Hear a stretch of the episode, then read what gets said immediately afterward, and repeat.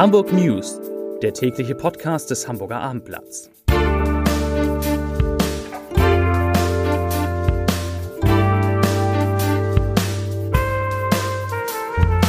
Herzlich willkommen. Mein Name ist Lars Heider und heute geht es um den Vorwurf des Hamburger Mediziners Frank Ulrich Montgomery, dass wir gerade eine Tyrannei der Ungeimpften erleben. Weitere Themen. Hamburg wird mit hoher Wahrscheinlichkeit seinen Kultursenator nach Berlin verlieren. Im Hafen hat ein neues Musical Premiere und die Polizei schnappt zwei Modediebe fast auf frischer Tat. Dazu gleich mehr. Zunächst aber wie immer die Top 3, die drei meistgelesenen Themen und Texte auf abendblatt.de. Auf Platz 3 Frist endet bald, welche Lappen endgültig ausgedient haben. Da geht es offensichtlich um Führerschein. Auf Platz 2 neue Corona-Zahlen für Hamburg. Inzidenz nähert sich 150. Und auf Platz 1 fünf Jahre Vollsperrung. Bürger greifen Senator Tjax an. Das ist der Verkehrssenator. Das waren die Top 3 auf abendblatt.de. Der Hamburger Mediziner Frank Ulrich Montgomery hat den Ungeimpften in Deutschland vorgeworfen, die große Mehrheit des Landes zu tyrannisieren. Wörtlich sagte der Chef des Weltärztebundes in der Sendung Anne Will, ich zitiere, Momentan erleben wir eine Tyrannei der Ungeimpften, die über das zwei Drittel der Geimpften bestimmen und uns diese ganzen Maßnahmen aufoktroyieren. Zitat Ende. Er benutze den Begriff Tyrannei bewusst, sagte Montgomery, da es in anderen Ländern, in denen deutlich mehr Menschen geimpft sind als in Deutschland, kaum noch Einschränkungen gäbe, schlicht weil man sie nicht mehr brauche.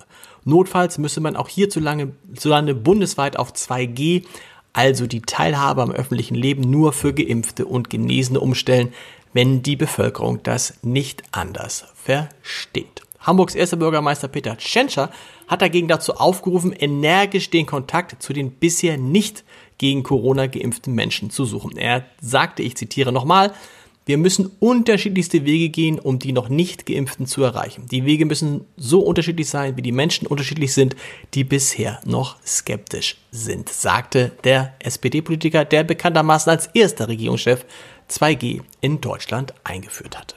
Heute sind in Hamburg 332 Corona-Neuinfektionen gemeldet worden. Das sind zwar vier Fälle weniger als am Sonntag, aber 15 mehr als am Montag vor einer Woche. Und damit steigt die Inzidenz weiter und liegt nun bei 148,4 Fällen je 100.000 Einwohner in den vergangenen sieben Tagen. In Hamburgs Kliniken müssen 171 Menschen mit Covid-19 behandelt werden, 49 davon auf einer Intensivstation.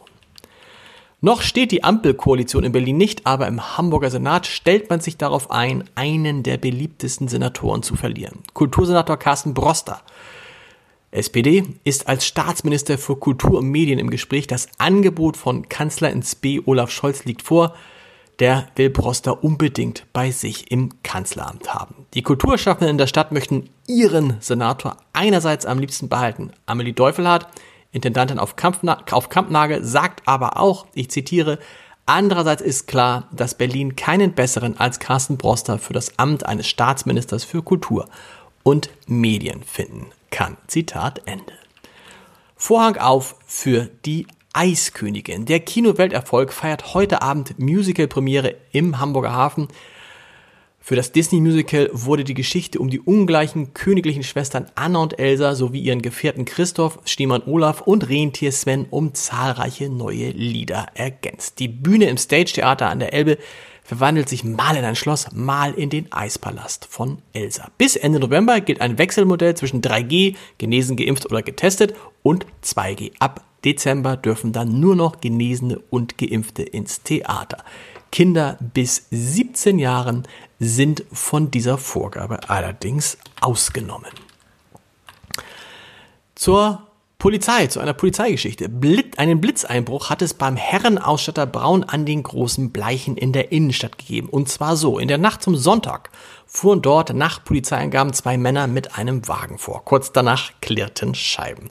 Zeugen sahen, wie die beiden Männer Kleidung aus den Auslagen rafften und eilig in das Fahrzeug einen Mini luden. Dann rasten sie mit dem Diebesgut davon. Die Zeugen hatten sich jedoch das Kennzeichen des Fahrzeugs gemerkt und die Polizei alarmiert. Das Auto konnte im Bereich Willensburg gestoppt werden. Doch Beute wurde in dem Wagen nicht mehr gefunden. Sie wurde später in einer Gartenlaube in einem Kleingartenverein im Bereich Kirchdorf Süd entdeckt. Dort wurden acht Jacken im Gesamtwert von 8.500 Euro sichergestellt. Der Winterdienst der Stadtreinigung Hamburg, der ist ab heute einsatzbereit. Bis Ende März werden die Mitarbeiter rund um die Uhr bereitstehen und dabei einen besonderen Fokus aufs Radwegenetz legen. Außerdem sollen zum ersten Mal umweltfreundliche Taumittel getestet werden. Immer mehr Hamburger und Hamburger nutzen das Fahrrad als alltägliches Verkehrsmittel, auch während der Wintermonate, sagte Verkehrssenator Agnes Tags, Agnes Tjax und damit wachse auch der Wunsch nach dem Ausbau des Winterdienstes auf diesen Wegen. Wir sind gespannt und hören uns mit den Hamburg News wieder am Morgen, nicht am Montag. Montag ist ja heute. Morgen, am Dienstag um 17 Uhr. Weitere Podcasts des Hamburger Abendblatts finden Sie unter www.abendblatt.de slash podcast. Bis dahin. Tschüss.